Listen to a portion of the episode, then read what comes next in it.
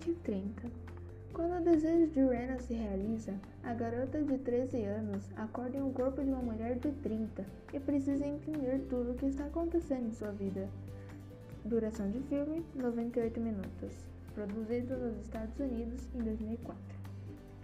Rena Rick é uma garota que está com seus 13 anos de idade, frequenta a escola e tem as mesmas preocupações de qualquer adolescente os pais que pegam no pé, as amizades que não consegue conquistar e o garoto que nem sabe de sua existência.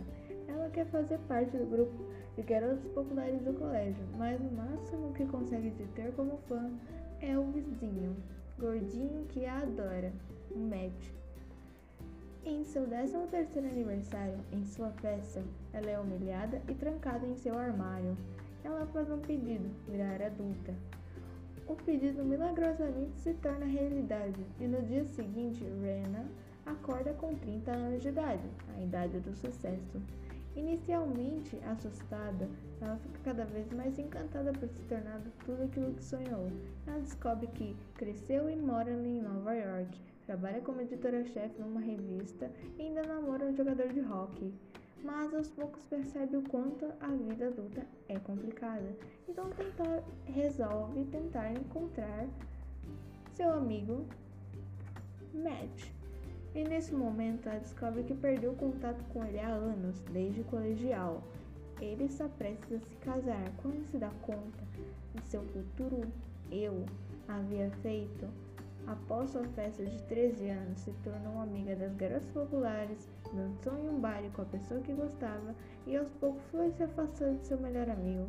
Por isso, as motivações e as escolhas tomadas pela personagem são compreensíveis.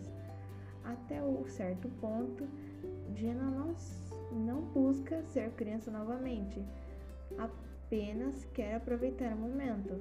Mas aos poucos ela percebe que não foram boas escolhas. Quando retorna ao tempo presente, com 13 anos novamente, decide consertar tudo. Eu gostei do filme, simplesmente simples e envolvedor. Ele me lembra a época de quando eu era pequena e imaginava que a vida adulta seria incrível, fazer tudo aquilo que eu sonho junto com a pessoa que eu amo. Mas, ao passar do tempo, eu descobri que as, as coisas não funcionam dessa maneira. Todas as conclusões mostradas no filme são resultados e mostram o quanto foi difícil a adaptação da vida adulta para Jenna. Trazem uma leveza e uma simplicidade como uma comédia para o drama, adicionada perfeitamente com a relação que ela possui ao Matt, já adulto. E também aprendi que o filme, com o filme, que devemos aprender com os erros Pode não sair perfeito no começo, mas se tivermos paciência e persistência e curiosidade, podemos chegar longe.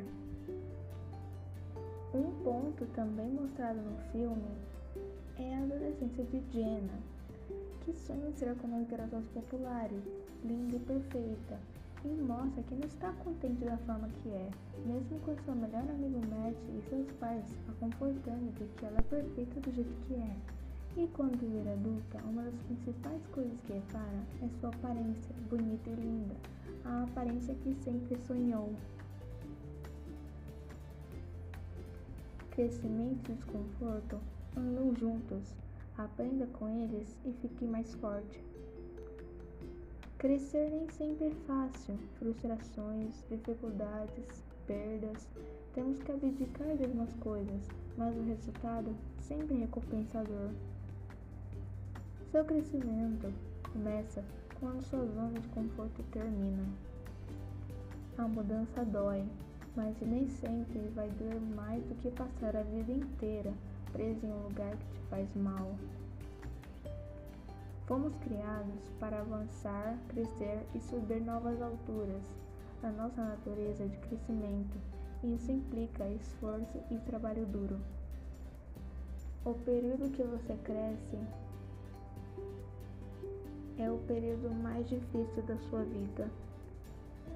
A maturidade nos faz perceber que crescer não é nada fácil, mas te faz ser quem exatamente você é hoje. Um dos temas que eu acho que fala sobre o filme é sobre a ideia de criarmos um futuro perfeito na nossa cabeça ou criarmos uma expectativa sobre o nosso futuro, o que pode não acontecer. Com isso, é, quando entramos nesse futuro, não totalmente, podemos ficar aborrecidos ou descontentes com a nossa vida. Geralmente, quem cria essa ideia de futuro perfeito são os adolescentes ou a fase pré-adolescência que quando eles entram na fase adulta já começam a pensar em o que querem ser ou o que vão trabalhar ou empregos. Só que por eles pensarem muito no futuro gera o um sentimento de medo, e o medo maior é de não ter uma vida estável quando virar adulto. Na adolescência, eles já pensam o que vão ser quando crescer, o que é bom e ruim ao mesmo tempo, pois quando chegar na vida adulta, pode ser que aconteça eles não serem aquilo que escolheram, ou pode ser que no meio do caminho aconteça algo para eles não serem aquilo. Muitos ficarão aborrecidos com a vida e outros não. Isso acontece com a protagonista, que, com, que achava que aos 30 anos seria uma vida perfeita. E quando ela viu um monte de problema que ela mesma fez para ela, isso deixou ela triste e fez com que ela quisesse voltar a ser jovem. Em minha opinião, é que não devemos importar tanto assim no nosso futuro, e sim no nosso presente, pois ele que vai decidir o que vai acontecer com a gente no nosso futuro. A mensagem do filme é muito boa, pois faz a gente refletir sobre a vida e se realmente estamos fazendo a coisa certa ou não. O filme retrata exatamente o que muitos adolescentes querem fazer, de ir no futuro e ver o que acontece. Mas como não temos esse poder, o que nos resta é o medo. E o medo maior é de não ter uma vida estável ou trabalhar com aborrecimento na fase adulta. Outra questão é a pressão familiar, o que muitos pais pressionam o filho a tentar fazer algo, o que é bom e ruim, pois com isso eles se autopressionam para que eles façam alguma coisa.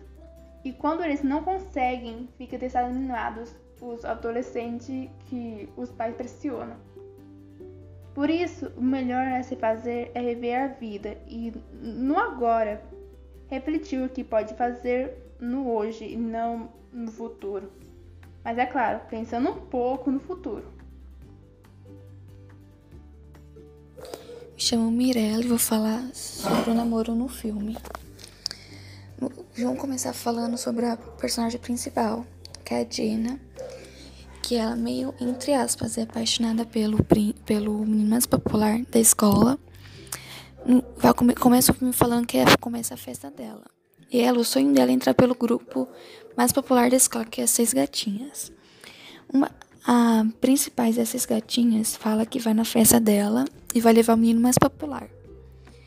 Quando chega na festa, ela, elas começam a fazer uma brincadeira e a Dina entra dentro do guarda-roupa e ela fica esperando que o menino vá beijar ela. Mas essa menina vai embora junto com os meninos e quem beija ela é o melhor amigo dela, chamado Mate.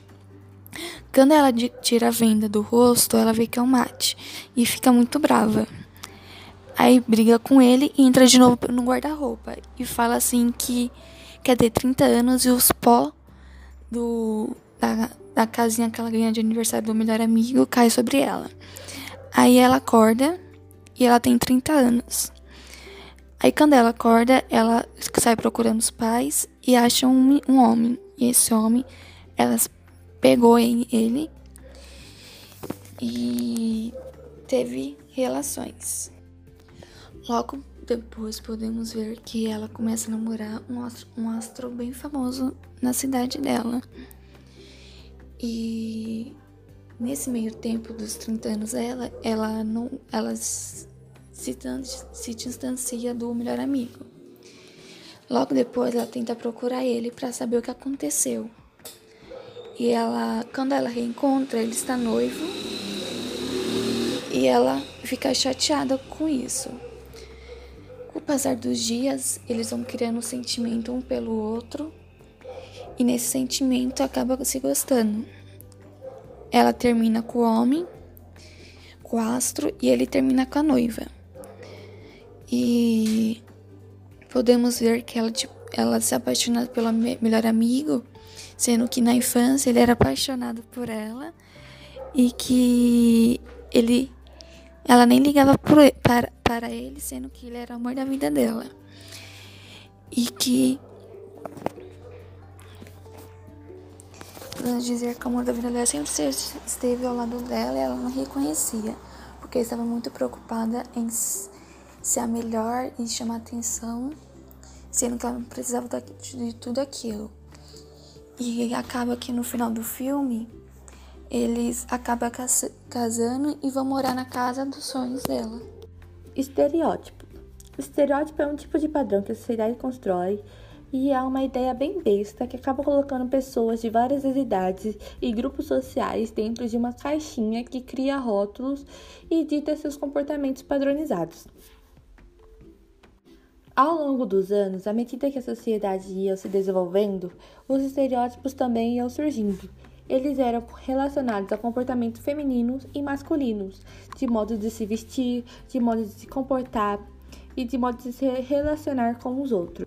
Hoje, infelizmente, o estereótipo ainda está presente em nosso cotidiano. Estereótipo de beleza. Esse tópico está relacionado aos aspectos físicos, ou seja, um corpo ideal, um rosto ideal, um cabelo, uma boca, unha, pés, roupa, que se difere de acordo com culturas de cada país. É provável que o padrão de beleza da Alemanha não seja parecido com o do Brasil, que não é parecido com o do Japão, e por aí vai. É interessante com que passar dos, dos anos o padrão de beleza tem mudado. Nunca perde. É interessante que com o passar dos anos o padrão de beleza vem mudando muito. E mais do que nunca, as pessoas têm buscado se aceitar suas características. A mídia e as propagandas trazem um tipo de cultura como colocada a mais correta. Utilizam a beleza e a perfeição e associam a felicidade ao consumo. Nesse caso, ao consumo de produtos que possam tornar mulheres cada vez mais belas. Nessa busca incessante pela valorização da aparência jovem e bela, pelo corpo esbelto cobrado pelas mulheres, percebe-se que a relação de gênero continua reproduzindo a submissão, o controle e a, manipula a manipulação imposta pelas mulheres. Esse trabalho tem como objetivo analisar as exigências dos padrões de beleza femininos impostos pela cultura e a influência sofrida pela mídia, através dos tempos de busca do estereótipo considerado perfeito, através de capas de revista, propagandas vinculadas na mídia. Quando abordamos o tema estereótipo, fica claro que o assunto recorrente é o famoso estereótipo de beleza, ou seja, aquele modelo padrão incluindo, incluído na mente das pessoas sobre o aspecto físico do indivíduo. Nesse sentido, podemos pensar nos modelos que trabalham sobre o estereótipo de beleza, onde o corpo e o peso são características cruciais. Note que o estereótipo da beleza, ou seja, é o considerado belo, pode apresentar variações dependendo da cultura que está inserida. Ou seja, o um modelo estereótipo envolvido no Japão, por exemplo, pode ser diferente dos padrões brasileiros. Estereótipo e preconceito. Se os estereótipos são impressões utilizadas para julgar as pessoas ou seus comportamentos, podemos incluir que muitas vezes essas avaliações estão imediatamente relacionadas ao preconceito. O preconceito, tal qual o estereótipo, surge nas quais atribuições feitas pelas pessoas. Assim são lançados os juízos de valor determinado ao aspecto da sociedade seja da classe social, a cultura, a religião, a etnia, a cor de pele ou a sua preferência sexual. Assim chegamos à conclusão que os estereótipos fortalecem as ideias preconceituosas, ou seja, são a base de diversos tipos de preconceito, os quais geram violência verbal ou física entre os indivíduos. O bullying corresponde à prática de atos de violência física ou psicológica, intencionais e repetidos, cometidos por um ou mais agressores contra uma determinada vítima. Em outros termos, significa que tudo tortura física ou verbal que atormenta um grande número de vítimas no Brasil e no mundo. Ainda esse tipo de agressão tenha sempre existido. O termo foi cunhado na década de 70. O bullying pode ocorrer em qualquer ambiente onde existe o contato interpessoal, seja no clube, na igreja, na própria família ou na escola. Aos poucos, o combate efetivo ao bullying vem ganhando importância na mídia e nas ONGs, empenhadas em campanhas de anti-bullying. Isso porque essa prática tem aumentado consequentemente nos últimos anos no país e no mundo. Conflitos entre crianças e adolescentes são muito comuns, pois trata-se de uma fase insegurança e autoconfirmação. Porém, quando os desentendimentos são frequentes, a parte para a humilhação, e é aí que os bullying nas escolas, as agressões geralmente praticadas longe das autoridades ocorrem normalmente na entrada ou na saída do prédio ou ainda quando os professores não estão perto. Podem também acontecer de forma silenciosa na sala de aula, na presença, na presença do professor, com gestos, bilhetes e etc. As agressões físicas são mais difíceis de serem escondidas e muitas vezes levam a família a transferir a vítima para outra escola. Agora vou citar mais um que é perfil dos agressores. O agressor, em geral, tem uma mente perversa e às vezes doentia. Ele é consciente com seus atos e conscientes e ciente que suas vítimas não gostam de suas atitudes, mas agride como qualquer se descartar entre o seu grupo.